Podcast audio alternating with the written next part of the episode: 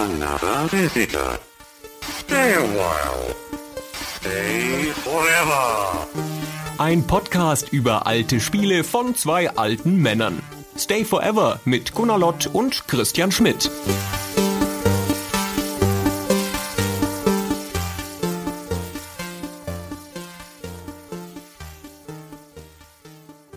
Hallo Christian. Hey Gunnar, hi. Wir haben uns hier zusammengefunden. Oh. Wie ich das immer sage. Warum sage ich das eigentlich immer? An dieser Stelle haben wir uns zusammengefunden, Um? um zu sprechen. Genau, wie immer eigentlich. Das ist ja immer dasselbe. Nur, dass wir dieses Mal kein einzelnes Thema haben, sondern dass du vor einiger Zeit auf Facebook einen Aufruf gestartet hast an unsere Hörer mit der Bitte, man möge uns Fragen stellen. Wie kam das eigentlich? Das war so nett, weil ein User hat das vorgeschlagen, also so ungefähr hat er das vorgeschlagen, so eine Art Interviewfolge zu machen mit Hörerfragen. Das war der Andi, seinen genauen Namen weiß ich nicht. Das fand ich so nett, dass ich halt gleich dazu aufgerufen habe und dann halt noch noch mal auf Facebook. Und dann kamen mir auch tatsächlich, wie viele Fragen? Über 100. Um die 100 Fragen kamen, genau. Die meisten über Facebook als Kommentar, aber einige auch an unsere E-Mail-Adresse. Genau, sogar eine als Audiofile. Oh Die ja. spielen wir als Bonus ein, ganz zuletzt. Ja, und es war eine breite Fülle von Fragen, die so grob gesehen in drei Kategorien fallen. Die erste Kategorie ist Fragen zu uns und unserer Spielehistorie. Wo kommen wir her? Was haben wir früher gespielt und so weiter.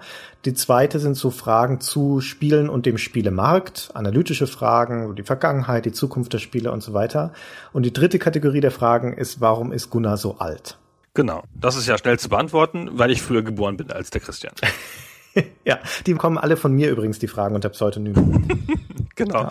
Und der Christian hat es auf sich genommen, die Fragen aufzuschreiben sozusagen, also abzutippen oder ab, abzukopieren und in eine Ordnung zu bringen, zu kategorisieren. Der Christian ist so ein bisschen so ein analer Charakter, der macht sowas gern.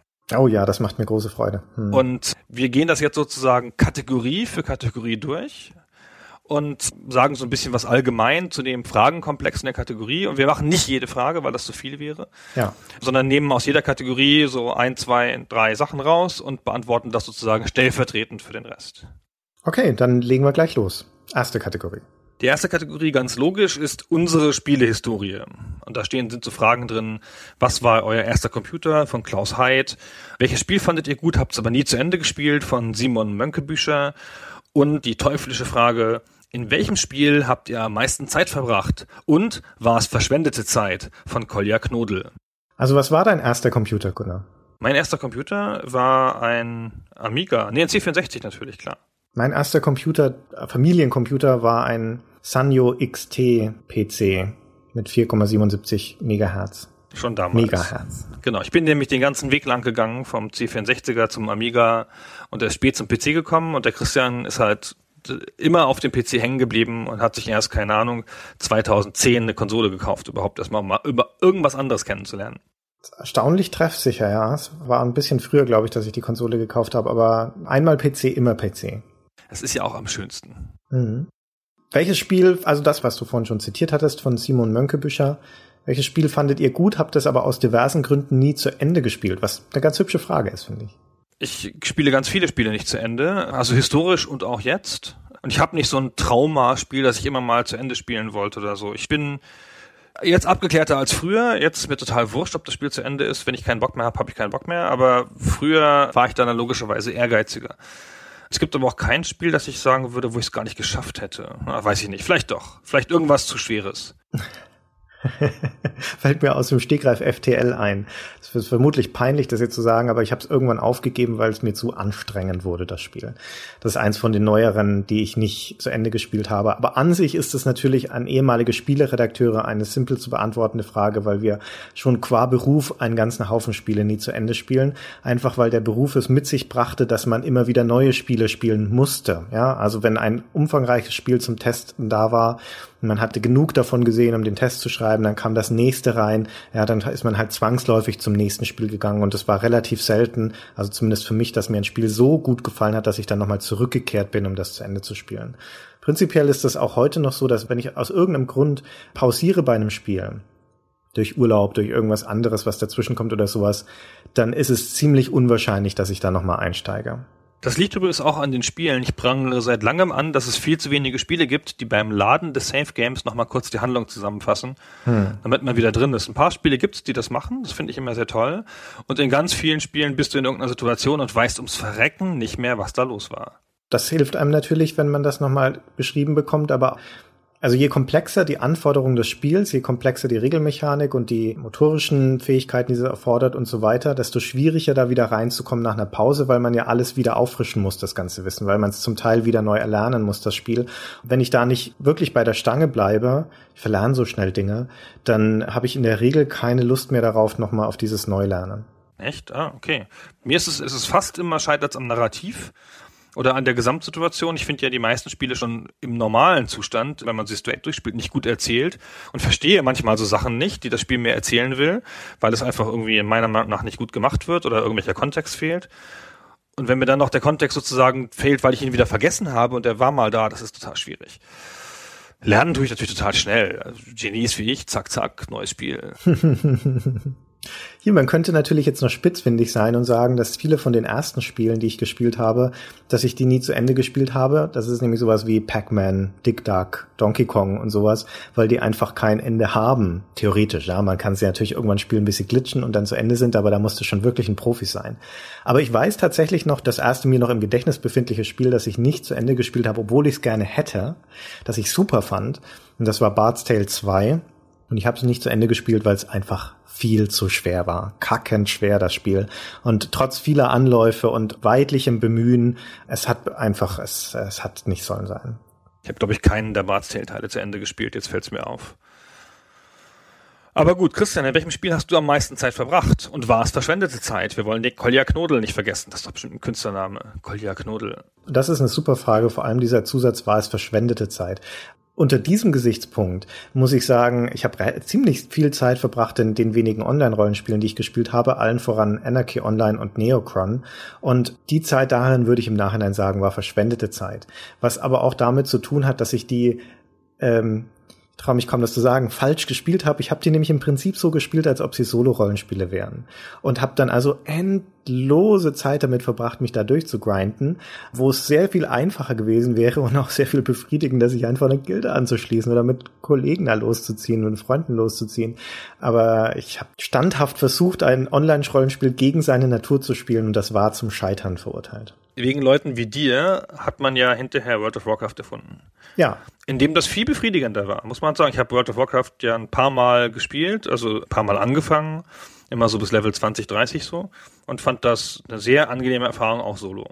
Aber welches Spiel hast du nun am meisten Zeit versenkt? Sagst du die beiden großen Online-Rollenspiele, oder? Hey, netto jetzt so vermutlich Spiele, die ich immer wieder spiele. Also kann gut sein, dass Civilization 2 damit dabei ist, Minecraft vermutlich auch, die man immer wieder neu anfängt zu spielen. Ich habe ja, wie wir alle, irgendwie 200 Stunden in Baldur's Gate 2 versenkt und fand da keine Sekunde verschwendet. Damals jedenfalls nicht. Keine Ahnung, wie das aus heutiger Sicht ist. Ich habe immer das Gefühl, das ist aber so spezifisch bei mir, wenn ich im Spiel nichts mehr erlebe, im Sinne nichts Neues, sondern nur noch grinde, was ja heutzutage wieder häufiger ist, dann habe ich das Gefühl, die Zeit ist verschwendet. Das ertrage ich auch nicht mehr lange. Wenn mir das Spiel grindig kommt, dann steige ich aus, relativ früh. Hm, das kann ich gut nachvollziehen. Wobei, andererseits bin, hm, naja, egal. Also ich finde, Skill ist ja was anderes, ja. Ich habe mit großer Geduld bei FTL einfach nochmal angefangen und nochmal angefangen, nochmal angefangen, bis ich irgendwas geschafft habe. Oder bei Out There zum Beispiel, was ich zuletzt gespielt habe neulich, Out There, ne, auf, ebenfalls auf dem iPhone, wo man einfach durch Pech sterben kann und dann ist es vorbei, auch so ein Permadeath-Spiel. Das habe ich halt auch immer mal wieder gespielt, weil ich das Gefühl habe, das passiert immer jedes Mal was. Ich sterbe auf eine neue Art. Hm. oh, das ist gemein. Oh, jetzt ist es aber noch gemeiner. Und so. Und das fand ich jetzt nicht so verschwendet. Aber also das Grinden in verschiedensten Formen oder eine schlechte Erzählung, das schon. Ich finde diesen Zusatz war es verschwendete Zeit super interessant. Und zum einen, weil da ja so ein bisschen dieser ja, kalvinistische oder sagen wir preußische Vorwurf mitschwingt, dass Computerspielen unproduktiv genutzte Zeit ist und damit verschwendete, vergeudete Zeit. Und das ist schon mal eine Frage, ja, ist Zeit, die man mit Spielen verbringt, automatisch vergeudete Zeit? Muss jede freie Zeit, die man zur Verfügung hat, muss sie produktiv genutzt werden, auch wenn sie Freizeit ist? Hm, das ist das eine. Und die andere Geschichte ist, dass die Frage, ob etwas nun verschwendet oder nicht war, also ob es nützlich, sinnstiftend, gut war, etwas ist, weil es ja in der Regel im Nachhinein entschieden wird. Also wenn du, sagen wir, deine 100, 200 Stunden in Baldur's Gate 2 verbracht hast, schließt es dann ab, schaust zurück auf diese Zeit und dann wird dieses Urteil gefällt, war das jetzt eigentlich sinnvoll genutzte Zeit oder nicht. Genau, wissen tust du es oft nicht, das stimmt schon. Aber ich finde, man sollte einen Anspruch an die Zeit stellen, die man verbringt. Das ist vielleicht jetzt zu hoch gegriffen und ich werde dem auch nicht immer gerecht so, aber ich finde, man sollte versuchen, mit seiner Zeit was anzufangen, was einem sozusagen nützt. Und nützt kann auch heißen, ein interessantes neues Erlebnis sein. Also ich verstehe zum Beispiel nicht ganz viele Freunde von mir gehen ins Kino und sagen, ich gucke jetzt hier diesen Hollywood-Blockbuster, keine Ahnung, von Michael Bay oder irgendwie sowas, wo es da knallt und Peng macht. Und ich so, ja, aber warum? Und dann so, ja, mal so abschalten, mal so Kopf ausschalten, nur so mal genießen, wenn's ballert. Und das ist mir eine, also so, ich bin jetzt auch kein, muss jetzt auch nicht die ganze Zeit französische Filme gucken mit polnischen Untertiteln, aber das ist mir nicht gegeben. Das verstehe ich auch nicht von der Haltung her. Man könnte doch in derselben Zeit einen intelligenten Film gucken, der einen noch irgendwie weiterbringt, der auch unterhaltsam ist die Einstellung, die deine Freunde da haben, ist, dass sie halt mal sich nicht anstrengen möchten. Aber es ist doch nicht anstrengend, was Intelligentes zu gucken. Das ist das, was ich, doch. was mich so, was, nein, das ist das, was mich so ärgert an der Sache. Das ist ja nur eine Frage von wollen. Wir sprechen ja jetzt hier auch nicht von Leuten, die, keine Ahnung, die Sonderschule nicht geschafft haben, sondern von Akademikern oder so, ja. Und eins meiner Schlüsselerlebnisse war, da wollte ich irgendwas Stumpfes lesen, schnell irgendein Krimi oder so, und da habe ich gedacht, ach fuck, liest du mal die Buddenbrocks. Wolltest du schon mal lesen ne, Thomas Mann und so, so fetter Schinken. Und dann habe ich gedacht, ah, ey, warum tust du dir denn das an? Intellektuelle Scheiße, komm, liest du halt was Schnelles, Science Fiction. Und dann habe ich gedacht, nee, jetzt liest mal die Buddenbrocks. Und dann habe ich es in einem Rutsch runtergelesen, es war total spannend, war total interessante Sachen, habe sehr angenehme Erinnerungen da und es hat mich keine Sekunde angestrengt. Also so gute Sachen strengen einen nämlich nicht an, auch wenn sie ein bisschen anspruchsvoll sind. Na, aber das ist eine Frage der Erwartungshaltung an einen selbst. Das spielt wieder zu dem zurück, was ich vorhin gesagt habe. Du hast offensichtlich die Erwartungshaltung auch an dich selbst, dass du in der Zeit, die du zur freien Verfügung hast, etwas tust, was dich trotzdem irgendwie weiterbringt und was trotzdem in irgendeiner Form deinen Erfahrungsschatz bereichert. Und umgekehrt kann man aber auch der Meinung sein, es ist okay, wenn man die Zeit, die man zu seiner freien Verfügung hat, dafür nutzt, um nichts tun zu wollen, nichts Sinnvolles tun zu wollen. Und selbst das kann ja produktiv sein in dem Sinne, dass diese Zeit dafür genutzt wird, um Energie wieder aufzuladen. Also das ist eine streitbare These, ja. Ich finde auch, dass dein Hirn oder du selbst dadurch gefördert wirst, dass du dich selbst forderst und dass so Downtime sozusagen in der Regel nicht sinnvoll sind. Aber trotzdem, ich meine, es ist ja eine vertretbare Einstellung, wenn Leute sagen, zum Ausgleich zu der Anstrengung, die ich an anderer Stelle in meinem Alltag habe, ist es für mich zum Ausgleich meiner, was weiß ich, meiner seelischen Balance, meiner Work-Life-Balance oder wie auch immer okay, wenn ich Zeit in etwas einsetze, wo ich nicht die gleichen Fähigkeiten einsetzen muss, die ich sonst einsetze. Also so wie jemand, der den ganzen Tag im Trecker sitzt, auch trotzdem gerne den Landwirtschaftssimulator spielen kann. Das ist zwar thematisch ähnlich, aber es ist eine andere Art von Fähigkeit, die da gefordert wird. Deswegen ist es ausgleichend. Das finde ich ja sehr verständlich. Dass man sich aber mit Absicht Unterhaltung aussetzt unter dem eigenen Niveau, weil man halt denkt, es wäre jetzt mal gut, sozusagen im Niveau nachzulassen, ist, was mich irritiert.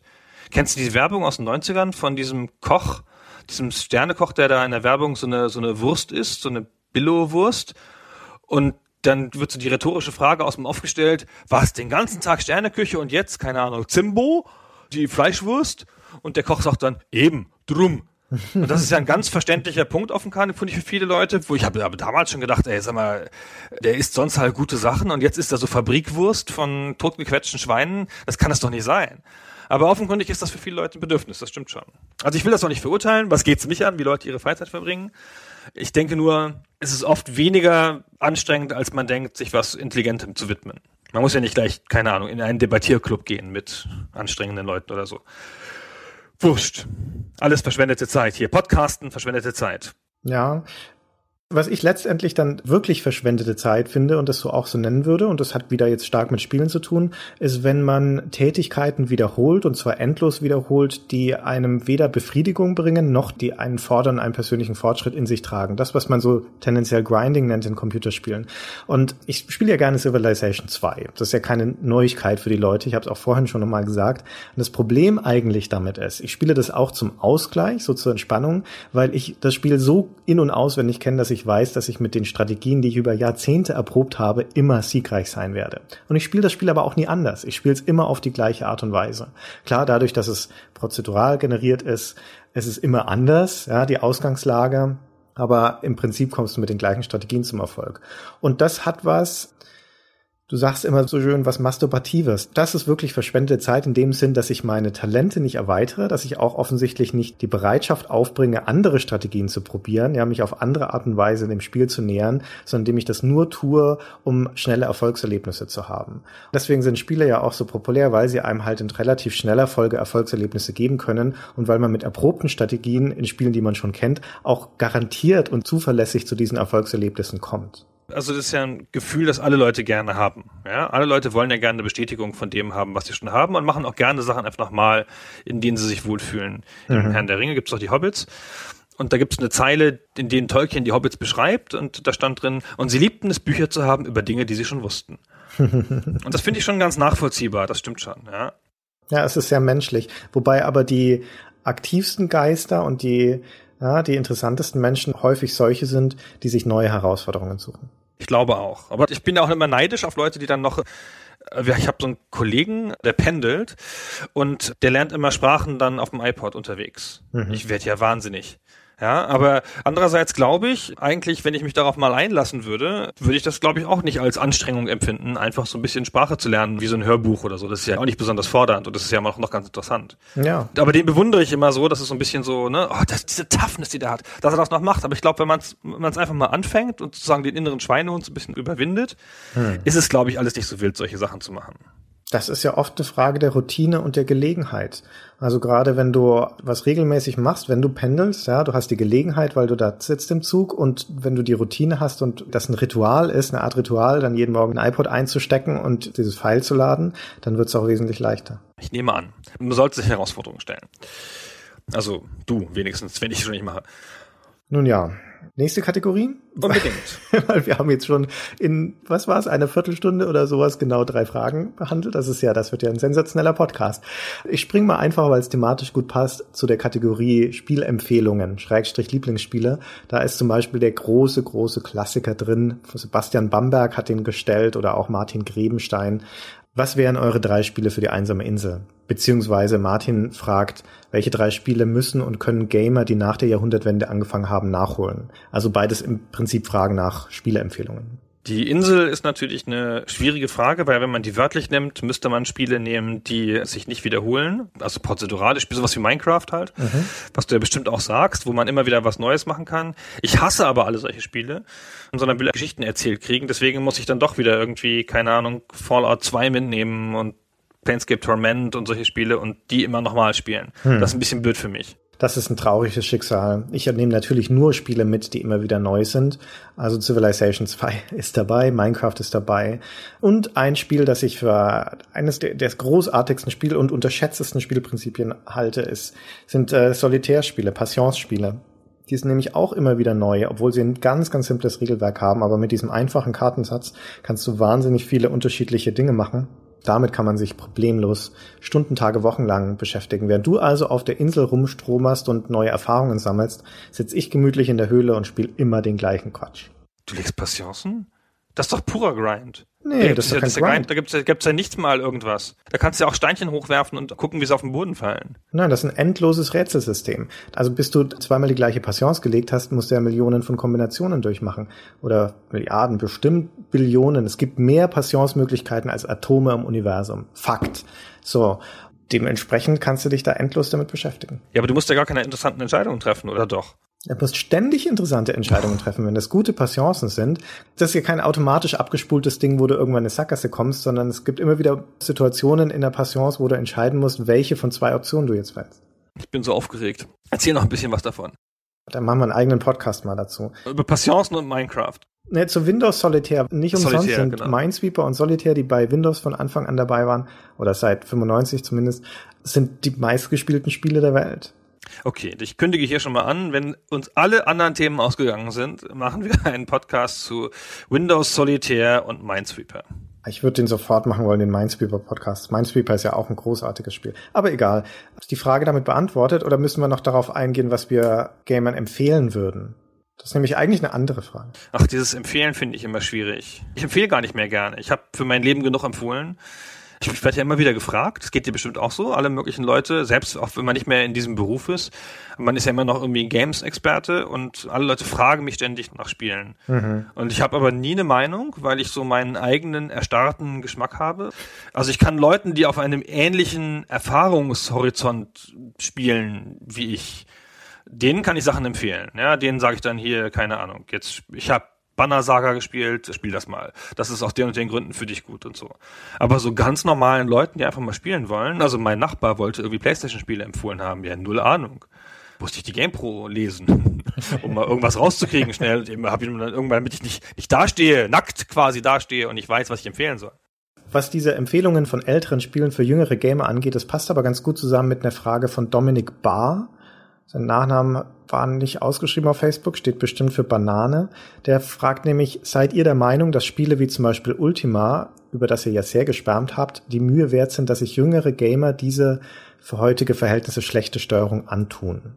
Also paraphrasiert, kann man den jüngeren Spielern überhaupt noch nahelegen, die älteren Spiele zu spielen? Wenn es ein Remake gibt, also eine Nachempfindung, dann würde ich das spielen.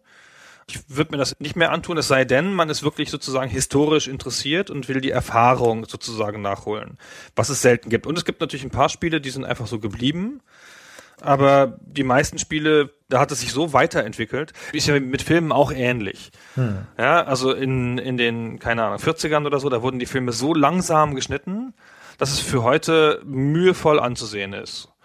Und ich glaube, es ist ganz gesund, sich das wieder abzutrainieren, das Gefühl von den heutigen Schnitten zum Beispiel im Film und sich diese Filme mal so zwei, drei Stück anzugucken, um mal überhaupt mal zu wissen, wie Filme waren. Und so kann man das mit Spielen natürlich auch machen, so. Aber es ist schon mühsam und wo der Fortschritt liegt. Das Problem ist ein bisschen, dass wenn man die heutigen Spiele gewohnt ist, dann ist das ein selbstverständlicher Standard, den man als gegeben hinnimmt, aber das ist natürlich der momentane Endpunkt einer jahrzehntelangen Entwicklung. Und die Spiele vor 20, 25 Jahren waren wesentlich, wesentlich unausgereifter, als sie das heute sind. Und die heutigen Spiele stehen da natürlich auch auf den Schultern von Giganten, ja. Die haben sich ja daraus entwickelt. Deswegen spricht absolut nichts dagegen, die heutigen Vertreter von Rollenspielen zum Beispiel zu spielen, weil ein Skyrim oder Mass Effect sind in fast jeder Hinsicht besser als ein Ultima. Wesentlich tiefere Story, bessere Charakterzeichnung, interessantere Welt und so weiter. Also, wie du schon sagtest, Gunnar, ganz zu Recht, aus historischem Interesse kann man sich die nochmal anschauen, muss sich aber klar vor Augen führen, dass die allerwenigsten Spiele aus dieser Zeit eine ähnlich zugängliche und ausgereifte Erfahrung bieten, wie das heutige Spiele tun. Also es gibt so ein paar Spiele, so wie Monkey Island 3, das ist quasi nicht mehr überholt worden in seiner Art. Ja, das kann mit heutigen stimmt. Sachen einfach mithalten und ist auch, ist auch jetzt noch super. Sowas wie Planescape Torment hat niemals wieder jemand versucht in der Art. Das würde ich auch nochmal empfehlen wollen, auch wenn man sich am Anfang ein bisschen mühevoll da durchkommen muss. Manche Sachen sind viel leichter, als man denkt. Ich habe ja vor ein paar Jahren nochmal Wasteland gespielt, da wo es ja jetzt irgendwann den zweiten Teil gibt. Diesen Fallout-Vorläufer auf eine Art. Das war viel weniger schmerzhaft, obwohl das ganz schlimm aussieht. Viel weniger schmerzhaft, als ich gedacht habe. Hm. Text-Adventure, wenn man sich auf Text-Adventure generell einlassen kann, dann kann man alte Text-Adventure genauso gut spielen wie neue Text-Adventure, logischerweise. Also ein paar Sachen gibt es dann schon, wo das noch ganz gut geht so. Und das muss man aber wollen. Ich finde zum Beispiel XCOM ist halt so gut geremaked worden, also schon auch mit Abstrichen gegenüber dem Original, aber so, dass man sich das mühsam des Originals vielleicht nicht mehr antun muss, um die Spielerfahrung zu bekommen. Mhm. Ja, und es gibt natürlich auch Spiele, die sind so zeitlos in ihrer Mechanik, in ihrer aufs Nötigste runtergebrochene, der perfektioniert polierten Mechanik, dass sie heutzutage noch eine ähnliche Erfahrung bieten wie damals, Tetris zum Beispiel, ja, oder auch die, schon die frühen Super Mario, Super Mario 3, Super Mario World, die sind auch schon 15, 20 Jahre alt, aber die sind einfach so fantastisch gemacht, dass sie heutzutage noch mit Gewinn spielbar sind. Genau, die Super Marios, die Super Mario Brothers vor allen Dingen, die ersten drei da, empfehle ich immer wieder, wenn Leute was lernen wollen über Timing in Spielen. Und das ist halt so perfektes Timing, wie da die Sprünge gemacht sind und so. Das ist auch in der Regel noch besser als die meisten vergleichbaren neuen Spiele. So, wollen wir eine weitere Frage rannehmen? Ach, noch eine Frage jetzt. Mhm. Dann gehen wir mal hier von den Spieleempfehlungen wieder weg. Da waren noch Fragen von Stefan Bückner, Felix Fosen ähm, und so. Die ignorieren wir jetzt, obwohl das bestimmt auch nette Leute sind. Jetzt gehen wir zum nächsten Block. Ah nein, wir haben noch eine Frage aus dem Bereich vergessen. Was sind denn die Guilty Pleasure Spiele, von denen man besser niemandem groß vorschwärmt, fragt Johannes Glogger. Auch eine schöne Frage. Das was für das für dich die Frage. Aha, weil du keine Guilty Pleasure Spiele hast. Ich hoffe. Hm, ich gebe gerne zu, dass meine Guilty Pleasure Spiele, die ich jetzt, würde ich jetzt nicht groß hausieren gehen damit, aber ich mag sie wahnsinnig gerne, sind die Wimmelbild-Spiele. Also Hidden Object Spiele im, im Englischen. Sowas wie die Mystery Case Files oder die Awakening Serie, die Drawn Serie oder sogar das Facebook-Ding da, Criminal Case, was auch auf seine Weise ein super gemachtes Spiel ist. Und die kann ich viel Zeit stecken. Das sind relativ simple Spiele. Ich finde sie aber trotzdem auf ihre Art und Weise herausfordernd. Früher waren sie auch noch herausfordernder, als sie das heute sind. Aber ja, die spiele ich gerne. Ich habe sowas eigentlich gar nicht. Was wäre denn ein typisches Guilty Pleasure Spiel? Ein Pornospiel. So Porno, ja, so ein Facebook, irgendwas total doofes. Ja, genau. Ja, mein Sweeper wäre vielleicht auch sowas. Oder, oder noch besser das Windows Solitär. Ich habe da zu meiner Studentenzeit auch ganz schön viel Zeit damit verbracht, wenn die Wahl war, entweder an der Hausarbeit schreiben oder, oder halt Solitär spielen. Ich habe gedacht, sowas wie Uncharted wäre für mich ein Guilty Pleasure Spiel, weil ich das so schrecklich überdramatisiert und trivial finde in seiner Art. Ich war dann aber völlig immun dagegen und habe das dann gleich wieder gelassen, weil es mir zu blöd war. aber das ist so ein bisschen sowas, so wenn ich so eine so eine Sahnetorte von einem Spiel spiele, so ein bombastisch fett inszeniertes, total triviales, amerikanisch schlecht erzähltes Ding so mit wow, der coole, männliche, weiße, 30-jährige Held, der die doofe, ethnische Frau rettet. Das kann man manchmal ganz selten machen. Meistens ist es doof.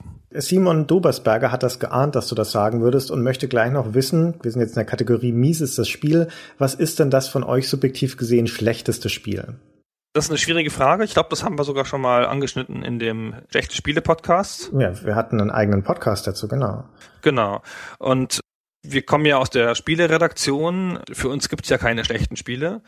Die schlechtesten Spiele für mich sind immer die, die mich am meisten enttäuscht haben im Vergleich zu den Erwartungen. Schon ein paar Mal erwähnt, dass ich mit Mass Effect 1 und Bioshock 1 große Probleme hatte, weil ich da bestimmte Erwartungen dran hatte und auch bestimmte Sachen erwartet habe, die dieses Spiel sie machen würde, weil sie verdammt nochmal vorher schon drin waren in der vorherigen Version, die da hinterher draußen waren.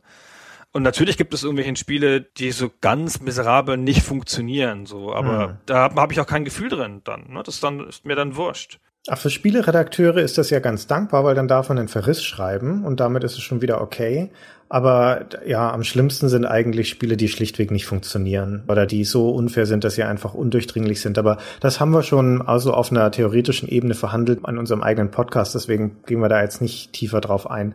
Also es gibt aber noch die ganz hübsche Frage, eine Variante von Kevin Schulz. Der fragte, gibt es von der breiten Masse verehrte Spiele, welche ihr ganz grässlich fandet? Ganz bestimmt, weil wir nämlich grantige ältere Herren sind, insbesondere ich. Ich kann mit vielen MMOs nichts anfangen, fand es jetzt aber auch nicht ganz grässlich, aber doch so viele japanische MMOs finde ich auch ganz grässlich in der Art, wie sie sich geben und was man da machen muss. Zufallskämpfe, wenn man über die Karte zieht. Viele von den modernen Ego-Shootern, die Call of Duty ähnlichen Sachen so, habe ich am Anfang schon mit Genuss gespielt und kann sie jetzt mittlerweile überhaupt nicht mehr ertragen. Also bei Computerspielen erstaunlicherweise habe ich ein großes Verständnis für das Vergnügen anderer Leute selbst bei Spielen, die mir kein Vergnügen machen. Also Spiele, die ich für unzugänglich oder für zu anstrengend halte oder deren Faszination mich persönlich nicht anspricht. Ah, die ganzen Simulationsspiele und solche Dinge. Kann ich aber trotzdem nachvollziehen, warum andere Leute die spielen. Deswegen würde ich jetzt nicht sagen, dass sie ganz grässlich sind. Interessanterweise übrigens im Kontrast zu Filmen, weil ich bei Filmen durchaus häufig welche habe, wenn ich sie im Kino sehe, wo ich sage, die sind unfassbar grässlich, die kann niemand gut finden, die darf niemand gut finden. Ich war zum Beispiel vor einiger Zeit mal wieder in einem Sneak Preview und da lief Snow Crasher. Snowpiercer. Snowpiercer, genau, Snowpiercer. Ich habe den Comic gelesen in den 80ern, toll. Das ist der schlechteste Film, den ich seit Jahren gesehen habe. Der ist platt, der ist schlecht geschrieben, schlecht geschauspielert, mies inszeniert, der ist lächerlich von seiner Story her, der hat keine Kohärenz, der hat kaum eine innere Logik, der hat, ist unfreiwillig komisch. In dem Kino, ich meine, das ist ein ganzer Saal voller Leute, das gab großes Gelächter zwischendurch bei den peinlichsten Szenen und das ist einer der Filme, der am Schluss Applaus bekommen hat dafür, dass er zu Ende war. Sowas habe ich lange nicht in einem Kino erlebt. Bin nach Hause gegangen, habe die ganzen Kritiken gelesen, die überschlagen sich alle vor Freude. Ja, da gibt es kaum jemanden, der dem keine keine acht, neun Punkte gibt auf einer Zehner-Skala. Und ich dachte, was ist denn in dieser Welt los? Das kann nicht wahr sein. Ja, so einen beschissenen Film kann man einfach nicht gut finden. Da habe ich auch kein Verständnis dafür. Bei Spielen umgekehrt geht's mir ganz selten so. Aber eine Ausnahme zum Beispiel, die mir, die mir spontan einfällt, einer Serie, zu der ich keinen Zugang finde und die ich grässlich finde, ich kann auch nicht verstehen, wie, andere Leute die toll finden, ist Phoenix Wright diese Anwalts-Adventure-Serie, diese japanische für den Nintendo DS. Das ist ein langatmiges, total langweiliges Spiel, in dem man 90 Prozent der Zeit nichts anderes macht, als doofe Texte zu lesen. Das ist unfassbare Zeitverschwendung. Das stimmt grundsätzlich, aber ich finde, die Metapher ist eigentlich gut. Weil man Anwalt spielt. Ja, genau. Es ist ein Anwaltsspiel und jeder hat dieses Klischee vom Anwalt, dass man da in so einem Saal steht und dann Einspruch ruft wie das halt immer in den Serien ist so. Und das ist das, was alle gern machen wollen. Und ich glaube, das ist ein bisschen die Faszination dieser Serie. Ja, prinzipiell ja, wenn du die Kompetenz von so einem Anwalt nachvollziehen möchtest. Aber dieser Phoenix Wright ist ja ein Trottel. Ja. Der ist ja ein Hanswurst. Das ist das Problem dabei, ja. Es ist halt nicht sehr schön erzählt und sieht auch nicht schön aus und so. Ja, das stimmt auch. Also, das gehört abgeschafft, die Serie. Genau. Dann haben wir noch in derselben Kategorie andere Fragen von Marian Wetzel und von Sebastian Felsmann. Sebastian Felsmann übrigens aus Karlsruhe. Die lassen wir mal aus. Den kennst du? Äh, ja. Klar, in Karlsruhe kennt ja jeder jeden. In Karlsruhe ja. kennen wir jeden, weißt du, so. gibt's ja nur vier Leute oder so, die Computerspiele spielen und so. Genau. Wir gehen jetzt in die Kategorie, welche denn jetzt? Früher war alles besser oder unsere Karriere? Weiß nicht, unsere Karriere. Kommt später oder wir lassen es aus. Boah, will, will ich eigentlich nicht so wahnsinnig viel sagen, um ehrlich zu sein. Da gibt es diese hübschen Videos von Toni Schweiger, diese Stars Forever. Da geht es überwiegend auch um unsere Karriere. Da verweisen wir einfach darauf. Nein, ich will eine von diesen Fragen vorlesen. Also bei unserer Karriere haben einige Leute gefragt, also Simon Dobersberger zum Beispiel und Thomas Mayer und Friedrich Steenblock. Und der großartige Andi Mehr fragt, warum gehen so begnadet, intelligente und gut aussehende Menschen wie ihr zwei in die damals doch recht nerdige und wenig anerkannte Spielebranche. Wie hätte euer beruflicher Weg sein sollen, wenn es nach den Eltern gegangen ist? ja, wir sprechen hier schon von zwei Leuten, die ihr Studium nicht geschafft haben und die nur in dieser Spielebranche es überhaupt zu was gebracht haben und sonst nirgendwo. Also ich würde mal sagen, ich kann, das kann jetzt nicht für Christian sprechen, aber ich würde mal sagen, so, also ohne die Spielebranche würden wir uns alle nicht kennen. Also wir und die Hörer und auch untereinander nicht. Und Gott sei Dank, dass wir das gemacht haben, ey, meine Herren. Die war ein bisschen eine Zuflucht, die Spielebranche, ja. Nachdem das Studium nicht so lief, wie es hätte gehen sollen, dachte, also ich zumindest mir damals, ja, wo könnte es denn besser laufen, theoretisch? Ja, wo könnte ich denn meine mageren Talente gewinnbringend einsetzen? Und da gab es nicht so viele Optionen, um ehrlich zu sein. Genau, also damit soll das beantwortet sein. Das war ganz richtig, dass wir das gemacht haben und so. Und da möchte ich auch nichts weiter zu sagen. Das war ganz toll. Ich wäre sonst natürlich Bundeskanzler geworden, nehme ich an, mit meinen Talenten. Aber so muss es halt auch gehen. Außerdem macht die Frage viel mehr Sinn, wenn man die Adjektive umdreht. Warum gehen zwei so nerdige und wenig anerkannte Menschen wie ihr zwei in die damals doch recht intelligente und gut aussehende Spielebranche? Ja, das ist ein sinnvoller Diskussionsbeitrag von Christian, der auch einige der bisher schon gestellten Fragen einfach erklärt. Genau, das können wir jetzt an dieser Stelle, eigentlich ist jetzt alles beantwortet. Nein, okay. Dann gehen wir mal zu früher war alles besser mit Gut. Fragen von Alexander Grunert zum Beispiel, der fragt, warum sind Spiele heutzutage weniger ausgereift als vor zehn Jahren? Wo ist die QA, also die Qualitätssicherung hin? Das hat mich sehr verblüfft, weil ich finde, heutzutage sind Spiele sehr viel qualitätsgesicherter als früher. Ja. Ich glaube aber, die Wahrnehmung ist andersrum. Das kann schon sein. Und ich glaube, das liegt an der Komplexität der Systeme heutzutage, die ein Spiel heutzutage abbilden muss und das deswegen logischerweise auch mehr Bugs drin haben kann, als in einem Spiel wie, keine Ahnung, Solitär, wo es halt gut zu beherrschen ist, programmiertechnisch. Das liegt, wenn du mich fragst, schlichtweg an diesen nostalgischen Verklärungseffekten, die du in dem allen hast, so wie es in den 80er Jahren ja nur gute Musik gab oder noch gute Musik gab und in den 90er Jahren auch nur, weil sich viele Leute an die Dinge erinnern, die positiv im Gedächtnis geblieben sind und wir tendieren ja dazu, negative Dinge eher zu vergessen.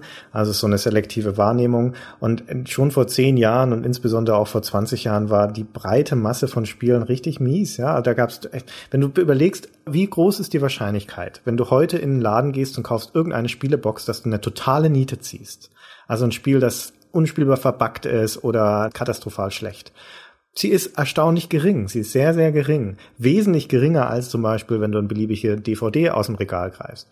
Und vor 10 oder 20 Jahren war diese Wahrscheinlichkeit noch wesentlich höher. Zu C64-Zeiten, wenn wir Raubkopien damals durchgeguckt haben, einen neuen Wurf Raubkopien, da hast du die Hälfte der Spiele sofort wieder aussortiert, weil sie grenzwertig spielbar waren und die mittlere Qualität der Spiele einfach furchtbar war. Damit ist auch schon gleich beantwortet die Frage von Shuruti, wie auch immer das ausgesprochen wird. Köhe, naja, egal. Und André, diese ganzen äh, Fake-Namen bei Facebook machen mich ganz kirre. Das CH steht für China-Kohl. Ja, genau, genau. Und André Stepin, die im Wesentlichen uns unterstellen, dass wir früher alles besser fanden. Und wie hm. Christian eben schon sagt, fanden wir das gar nicht. Nee. Ich möchte nicht zurück in die Zeit, bevor der Rollkoffer erfunden wurde um mal was ganz Persönliches zu sagen. Unerklärlich, warum eine so wichtige Erfindung wie der rollbare Koffer erst später erfunden wurde. Und so gilt es auch für verschiedene Errungenschaften in, mit Videospielen. Tim Hildebrand stellt dazu die auch ganz hübsch formulierte Frage, wie steht ihr zur heutigen Generation Computer- und Videospieler? Beneidet oder bemitleidet ihr sie? Und es geht ja in eine ähnliche Richtung, weil zum Mitleid würde gehören diese Annahme, dass es früher besser war, Computerspieler zu sein. Und zum Neid auf der anderen Seite gehört die Annahme, dass es heute besser ist, Computerspieler zu sein. Was denkst du denn, Gunnar? Ich kann das so nicht sagen. Ich finde halt, also ich beneide die Spieler heute um die Vielfalt und den leichten Zugang. Man kann ja einfach ein Spiel haben, wenn man will. Also hm. ich will jetzt ein Spiel haben und dann ist eins da man muss ja nichts dafür tun. Also man kann sich ein kostenloses Spiel irgendwo nehmen und wenn man nicht auf kostenlose Spiele steht aus irgendwelchen Gründen, dann kann man, keine Ahnung, drei Dollar oder Euro auf Steam investieren und hat ein Spiel. Wenn man ja. denn wenigstens einen PC hat, und das hat ja heutzutage fast jeder in seinem Haushalt. Oder auf dem iPhone oder sonst irgendwas. Das ist so wahnsinnig leicht, man ist nie mehr ohne Spiel, was toll ist. Dafür schade, ich glaube, man weiß in der Vielfalt ein paar Sachen nicht mehr zu schätzen. Ich glaube, wir haben damals uns stärker als Gamer begriffen, was man auch ein bisschen merkt, so. Also auch die Tatsache, dass Stay Forever ein erfolgreicher Podcast ist, hängt ja damit zusammen, dass das so ein identitätsstiftendes Hobby war für Leute, die jetzt vielleicht in den 30ern oder 40ern sind. Hm. Ja, wir waren halt die Computerspieler und es gab nicht so viele. Wir waren vielleicht die erste oder anderthalb oder zweite Generation davon. Aber die erste Generation, die doch vor uns war, war sehr klein, zahlenmäßig. Unsere Eltern haben nicht gespielt, der Onkel Ernst wusste nicht, wie man einen Joystick bedient, all solche Sachen. Heutzutage ist es ja nicht mehr so, ja. Heute 16-Jähriger hat einen Vater, der vielleicht, keine Ahnung, 40 ist oder so. Und der hat natürlich auch schon gespielt, möglicherweise. Den kann man auch nicht mehr provozieren, so leicht mit. Ich spiele jetzt ein Gewaltspiel. Da sagt der Vater, ja, was denn? Also damals, das war bei Doom, war das ja viel brutaler. Hm. Also ich finde, solche Rückzugsräume und Entdeckungsräume für die Spieler gibt's immer noch. Also wenn man sich jetzt so absenzen möchte, auch von der Vorläufergeneration, von der Elterngeneration. Und das, wofür ich die neue Generation der Computer- und Videospieler beneide, oder sagen wir mal, was ich gerne auch schon gehabt hätte damals als Spieler, ist das Internet und die Möglichkeiten, die mit dem Internet kommen. Denn für uns war es noch eine relativ losere Gemeinde. Spieler zu sein war natürlich noch was Besonderes. Und du hast dann deine Netzwerke auch darum geknüpft, aber das waren halt so Schulhof- und Freundes Freundeskreisnetzwerke und das war's von relativ geringer Reichweite. Und heutzutage über das Internet ist es ja unfassbar leicht, sich dann auch eigene Subkulturen in diesem Gaming-Bereich zu suchen. Zum Beispiel die ganzen Mod-Communities, in denen man dann auch aktiv werden kann. Und, ah, du kannst eigene Spiele auf ganz einfache Art und Weise machen, RPG Maker, die ganzen Development Kits von Unity, von Unreal und so weiter. Also Dinge, die zur Verfügung stehen. Du kannst in die E-Sports-Gemeinde abtauchen. Du kannst dich in beliebigen Communities engagieren und organisieren. Das ist eine Vielfalt, die global zugänglich ist über das Internet, die wir damals nicht zur Verfügung hatten. Und man darf auch nicht vergessen, eine Karriere in der Spielerbranche zu machen, ist heutzutage wesentlich einfacher, als es das damals war. Ja, nein. Eine Karriere im Spielejournalismus zu machen, war zu unserer Zeit einfacher, finde ich, weil es da noch Karrieren gab. Ja. Und heutzutage es ja nur noch Praktikanten gibt, gefühlt. Stimmt ohne jemandem zu nahe treten zu wollen. Aber es gibt heute eine nennenswerte Spielebranche, auch in Deutschland und international sowieso, die Tausende von Leuten beschäftigt. Und ja, die hat ihre Hochs und Tiefs. Das ist auch nicht, gerade wenn man es vergleicht mit anderen IT-Arbeitsplätzen, ist es eher etwas weniger gut bezahlt. Dafür aber ein sehr spannendes und vielseitiges Arbeitsfeld. Und letztendlich ist es auch was, worin man sich ausbilden lassen kann. Zu unserer Zeit damals gab es keine Ausbildungsmöglichkeiten, also keine institutionalisierten Ausbildungsmöglichkeiten, die auf Richtung Computerspiele zielten. Das stimmt, ja. Immerhin geht es jetzt so ganz grob. Ja. ja. Das ist richtig. Aber das stimmt, dieses Teilnehmen können am Gaming. Ja, früher war das so, das kam halt einfach zu uns und dann konnte man es konsumieren oder auch nicht. Und man konnte vielleicht noch ein bisschen, keine Ahnung, mal mit einem Hex-Editor rummachen und vielleicht auch ein bisschen Listing abtippen und selber was programmieren. Und heutzutage gibt es ja so viele Möglichkeiten, an dem Gaming an sich teilzuhaben. In jeder verdammten Stadt gibt es einen Game Jam, also jeder großen Stadt, hm. wo man auch talentfrei hingehen kann und einfach mitmachen kann an der Spieleentwicklung. Ja, und Gleichgesinnte findet. Ich meine, wenn du in den 80er Jahren ein Spiel machen wolltest und du konntest programmieren, aber hast keine Ahnung von Grafik, Sound und sonst was gehabt, dann war es nicht so einfach, da jemanden zu finden. Heutzutage ist das vergleichsweise simpel. Nicht nur deswegen, weil man sich über das Internet vernetzen kann, sondern auch, wie du sagst, weil es regelmäßige Treffen von Gleichgesinnten gibt, die darauf aus sind, sich mit anderen Leuten zu verbinden. Das ist schon schön. Eigentlich beneide ich die Leute doch schon.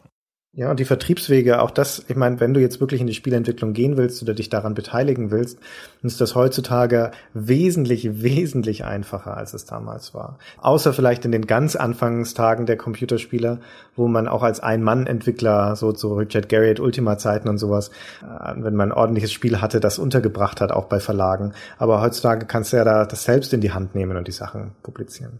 Genau, das stimmt. Also immerhin ein bisschen. Oder du kannst halt auf ganz verschiedene Arten deine Talente erproben, hm. wie in Minecraft oder so. Wo es ja jetzt auch nicht ein spezifisches künstlerisches Talent braucht, sondern nur ein gutes Auge und den Willen, was zu bauen. Geduld. Gut, das ist, haben wir jetzt ausführlich beantwortet, die Frage, finde ich. ja, in der Dann Tat. gehen wir zur nächsten Kategorie, würde ich sagen. Und die nächste Kategorie ist eine überraschende. Die ist quasi erfunden worden von einem der Hörer, der heißt Daniel Tuttas. Der hat drei Fragen in dieser Kategorie genannt und Christian nennt die Kategorie Resignation. Was ist denn das für eine Kategorie? Da kommen so Fragen von Daniel Tutters wie, kam euch jeder Gedanke, keine Spiele mehr zu spielen? Und wenn ja, warum? Ich weiß nicht, warum der Daniel Tutters sowas fragt. Ah, könnte sein, ich hoffe, ich trete ihm jetzt nicht zu nahe, dass er auch schon ein etwas fortgeschritteneres Semester ist man an sich selbst möglicherweise beobachtet, dass er heutzutage nicht mehr mit so viel Enthusiasmus oder so viel Zeit Spiele spielt, wie er das früher gemacht hat. Das ist ja auch eine der Geschichten, die wir zu GameStar-Zeiten schon hatten, dass es so einen demografischen Wandel in der Spielerschaft gab, dass die Leute mit uns mitgealtert sind und dass sie andere Prioritäten in ihrem Leben gefunden haben, Familie, Arbeit und so weiter und das Spielen dann in der Werteskala nach unten gerutscht ist. Deswegen ist das schon eine ganz naheliegende Frage, ob man denn eigentlich heute in unserem Alter, in unserem sozialen Umfeld, ob man noch das gleiche Interesse an Spielen hat wie damals. Das stimmt, aber ich, so wie er es fragt, finde ich, klingt es so wie eine bewusste Entscheidung. So, ich höre auf. Ich lasse das hinter mir. Ich habe beschlossen, nicht mehr zu spielen. Und das ist doch wie alle starken Hobbys aus den Jugendtagen, dass es hier einfach ausfadet oder in hm. Höhen und Tiefen immer mal wiederkommt, so. Ja, dass man mal Pausen hat und dass man dann wieder zurückkehrt. Das ist wie bei allen Hobbys. Ich glaube, die lassen einen nicht so leicht los. Und das hat damit zu tun, dass Computerspielen ja einfach was super Schönes ist. Was total befriedigendes ist, was auch viele Erfolgserlebnisse mit sich bringt. Das äh, ein Teil unseres Lebens ist, glaube ich, letztendlich. Mein Freund Niklas sagte mal, es sei ganz schlau, sich einfach die Hobbys aus der Jugendzeit zu erhalten, weil irgendwann hat man genug Geld und kann sie sich in extenso leisten. Ad extenso, in infinum. Ich habe schon wieder, hab's bestimmt wieder falsch gemacht. Man kann es sich also sozusagen die High-End-Version seines damaligen Hobbys leisten. So. Also mein Freund Niklas hat dann irgendwie früher Zim-Miniaturen gesammelt und Zim-Miniaturenspiele gespielt, hier Warhammer und so und dann halt mit, keine Ahnung, 35, hat er jahrelang nicht gespielt gehabt, hat sich mit einem Schlag so eine Riesenarmee gekauft und jemanden bezahlt, um die anzumalen. Und das ist natürlich toll, ja, dass man das dann irgendwann kann, so. Und auch Computerspielen ist ja ein total preisgünstiges Hobby im Vergleich zu, keine Ahnung, Oldtimer sammeln. Ich finde das gar nicht so toll. Die Faszination von Computerspielen auch zu unserer Zeit kam ja auch daher, dass sie eben nicht so leicht zugänglich waren. Jedes neue Spiel, das auf dem Schulhof getauscht wurde, war ein Erlebnis und man hat das wie ein Schatz nach Hause getragen, um dann zu gucken, was es wohl sein mag. Hm. Heutzutage, wo Spiele so ubiquitär sind, du sagtest es vorher schon, ich muss nur ein beliebiges Gerät anmachen und Spiele sind da. Und auf diesen ganzen App Stores ist ja auch das Problem, das andere Extrem, da sind einfach viel zu viele drauf. Da weiß ich überhaupt nicht, wo ich anfangen soll, ein ordentliches Spiel zu finden. Das macht einen diesen Zauber kaputt. Ja, aber das ist doch wurscht. Das Internet ist ja dafür da, dir dein Hobby in der maximalen Tiefe zu erlauben. Dann spielst du halt jetzt total exotische Spiele, keine Ahnung, von Indies aus Polen oder Kickstarter-Sachen. Und so, es gibt ja für jeden Geschmack alles. Also spätestens seit Kickstarter, wo ja nochmal eine neue Geschmacksrichtung aufgemacht worden ist, gibt es ja im Prinzip alles man muss sich ja jetzt nicht mehr so dem Mainstream unterwerfen. Man kann ja alles in der Tiefe irgendwie machen. Sorin Markov fragt in eine ähnliche Richtung, was war denn das letzte Spiel, das bei euch wieder eine richtige Sucht entfacht hat, sodass ihr euch schon in der Früh aufs erneute Zocken am Abend gefreut habt? Wir spielen gerade dasselbe Spiel, lustigerweise. Wir spielen gerade beide Neptune Sprite 2, nicht miteinander, sondern mit fremden Leuten. Das ist so eine Art Multiplayer Weltraumstrategiespiel. Also es ist ein relativ vergleichsweise simples Weltraumstrategiespiel, das über den Browser spielbar ist und das keins von diesen Endlos-Spielen ist, sondern wo man halt eine Gewinnkondition hat und wenn die erreicht ist, dann ist Schluss. Und dann fängt man eine neue Partie an. Es kann eine Woche dauern oder keine Ahnung, ein halbes Jahr, keine Ahnung. Und das ist ganz toll. Spiele ich auch während der Zeit, wo ich arbeiten müsste, ganz ungesund. Und ansonsten spiele ich zum Beispiel von den aktuellen Spielen immer noch mit totaler Begeisterung FTL. Das haben wir ja schon ein paar Mal angeschnitten. Fange ich auch an und denke, na ja, mal ganz kurz reingucken und bin dann wieder drei Stunden drin und hab's nicht gemerkt. ah, diese Begeisterungsfähigkeit, die Sorin ansprach, die vergeht nicht, glaube ich. Also zumindest aus meiner Erfahrung auch vergeht die nicht. Ich hatte diese richtige Vorfreude, am Morgen aufzustehen oder mich schon auf den Abend zu freuen, wenn ich aus der Arbeit komme und weiterspielen konnte. Hatte ich bei Bioshock Infinite, ich hatte es beim neuen Tomb Raider, bei Far Cry 3, ich habe es gerade bei Always Sometimes Monsters, bei diesem Indie-Ding und bei Neptune Sprite 2. Also wenn das großartige Spiele sind, die ja auch zu unserer Leidenschaft gehören, ja, wir sind ja leidenschaftliche Spieler, dann vergeht das nicht. Also ich glaube, es ist schwieriger zu erreichen, jedenfalls für mich. Also ich habe das nicht mehr so oft. Und ich muss auch mehr Spiele durchsuchen, bis ich es wieder finde. Also bis sozusagen genau mein Spiel kommt. Aber dann habe ich das genauso wie früher. Es fühlt sich auch nicht anders an. Hm. Genau, also ich glaube, das geht nicht vorbei. Aber ich habe kenne auch Leute, die haben mit dem Spielen aufgehört. Ich treffe ganz oft Leute, die irgendwie sagen, ja, sie wären ja kein Gamer. Das ist ganz lustig, vielleicht bei dir auch so, wenn ich Leute treffe und sage, wer ich bin, sagen Leute, die keine Gamer sind, müssen jedes Mal sagen, ja, sie sind ja keine Gamer. Aus Gründen, die mir nicht ganz erklärlich sind, weil ich sage ja auch nicht, ich bin kein, keine Ahnung, Solitärspieler. Wenn ich erfahre, dass die Solitärspieler sind, also muss dann irgendwie so eine Abgrenzung stattfinden oder so eine Entschuldigen, keine Ahnung. Und dann spreche ich mit denen übers Gaming und dann können sie aber alle immer 20 Spiele nennen, die sie in ihrer Jugend gespielt haben. Mhm. Mit großer Begeisterung und kennen dann auch Referenzpunkte und so. Die haben dann halt doch mal gespielt. Also das sind dann Leute, die haben aufgehört. Das gibt's dann schon. Vielleicht bewusst oder vielleicht auch nicht. Ja, das ist, wie gesagt, eine Frage der Prioritäten. Und mit zunehmendem Alter ist es nun mal so, dass das Zeitbudget, das man zur Verfügung hat, anderweitig genutzt wird. Also ich hätte gerne wieder so viel Zeit fürs Spielen, wie ich das als Jugendlicher oder als Student hatte. Aber heutzutage sind es einfach andere Dinge, zum Beispiel auch dieser Podcast, die viel Zeit wegnehmen und die ich lieber mache dann im Zweifelsfall. Aber trotzdem ist immer ein Eckchen Zeit fürs Spielen. Und wenn es nur ist, irgendwas auf dem Smartphone oder iPad schnell zu spielen. Aber Zeit ist schon ein gutes Stichwort für die nächste Kategorie. Die ist nee, warte, ein eine Sache möchte ich noch ganz kurz oh, dazu okay. sagen. Ja. Das Problem ist, selbst wenn man heute wieder so viel Zeit hätte wie damals, man würde, glaube ich, die Zeit anders aufteilen, weil ja die anderen Sachen auch viel präsenter sind. Filme, Serien, solche Sachen. Das Internet an sich, Diskussionen im Internet. Ja, das ist mal verschwendete Zeit, so. Wie viel Zeit ich in, in Diskussionen im Internet verschwendet habe mit Leuten, die sich doch nicht haben überzeugen lassen, weil sie schon vorher doof waren und hinterher auch noch. Naja, gut, Entschuldigung. Nächste Frage. Ich würde exzessiv spielen. Sehr gut. Deswegen ist es ganz gut auch, wenn ich andere Sachen habe, die mich davon abhalten. Aber gut. Thema Zeit. Kategorie heißt Zeitmaschine und wir haben erstaunlich viele Fragen bekommen, die alle beginnen mit diesem Satz, stellt euch vor, ihr habt eine Zeitmaschine. Dann zum Teil mit unterschiedlicher Ausprägung, aber gleich drei ähnliche Fragen von Carsten Ebler, von Boris Chelius und von Niklas Messing. Ich nehme mal die von dem Boris. Wenn ihr mit einer Zeitmaschine 20 Jahre in die Vergangenheit reisen könntet, welches Spiel würdet ihr eurem Jugendlichen selbst mitbringen, um ihm zu zeigen, wie sich die Spiele entwickelt haben und warum? Vor 20 Jahren, Gunnar, da warst du wie alt und hast was gemacht? Da habe ich studiert vor 20 Jahren, nehme ich an. Da war ich Anfang der 20er. Mhm. Vielleicht Mitte der 20er, vielleicht Ende der 20er. Aber so ungefähr. Also da war ich noch im Studium. So. Also ich, wenn ich das zuerst beantworten soll, dann greife ich dir vor und sage auch Minecraft.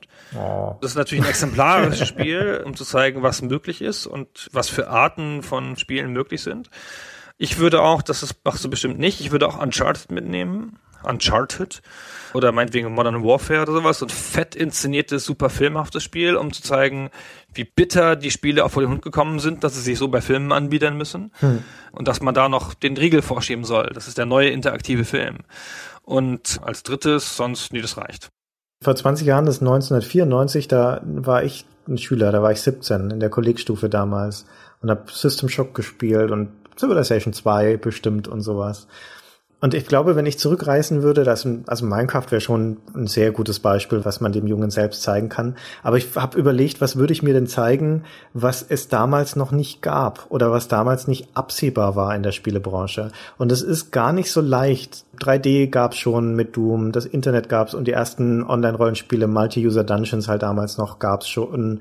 Ich würde ihm, glaube ich, auf jeden Fall Farmville oder sowas zeigen, um ihm Free-to-Play nahezubringen, wo er vermutlich sagen würde, aha, das ist also sowas wie Shareware, aber dieses Geschäftsmodell, dass die Branche irgendwann anfängt, Spiele zu verschenken und dann hintenrum Geld dafür zu nehmen, und zwar auf, auf freiwilliger Basis, das ist, glaube ich, noch nicht absehbar gewesen damals. Und was ich mir vielleicht auch noch zeigen würde, ist Rockband, einfach weil es das Spiel ist, das mich dann letztendlich dazu gebracht hat, eine Konsole zu kaufen und weil ich das schon eine fantastische Erfahrung finde. Also auch damals gab es schon Musikspiele, also Aerosmith-Dinger, wo du auch mit der Gitarre schon rumstratteln konntest. Das ist also jetzt auch nicht das erste Ding, aber dass du da zusammenkommst in so einem sozialen Kontext, gemeinsam mit Plastikinstrumenten Musik machst und auch, dass dieses Ding in der Lage ist, aus einem Musikstück einzelne Spuren rauszufiltern, das ist für mich bis heute ein technisches Wunderwerk. Ich weiß nicht, wie Rockband oder Guitar Hero das machen. Das ist Magie, wenn du mich fragst. Aber da, glaube ich, wäre mein junges Selbst extrem beeindruckt davon. Das stimmt. Du bist ja darauf aus, dich selber zu beeindrucken. Das ist hübsch. Ja, und mir auch was schon was beizubringen über die Zukunft. Vermutlich nutzloses Wissen. Ich würde ihm, glaube ich, wenn ich ihm Minecraft zeigen würde, würde ich sagen, setz alles daran, um dieses Spiel selber herzustellen.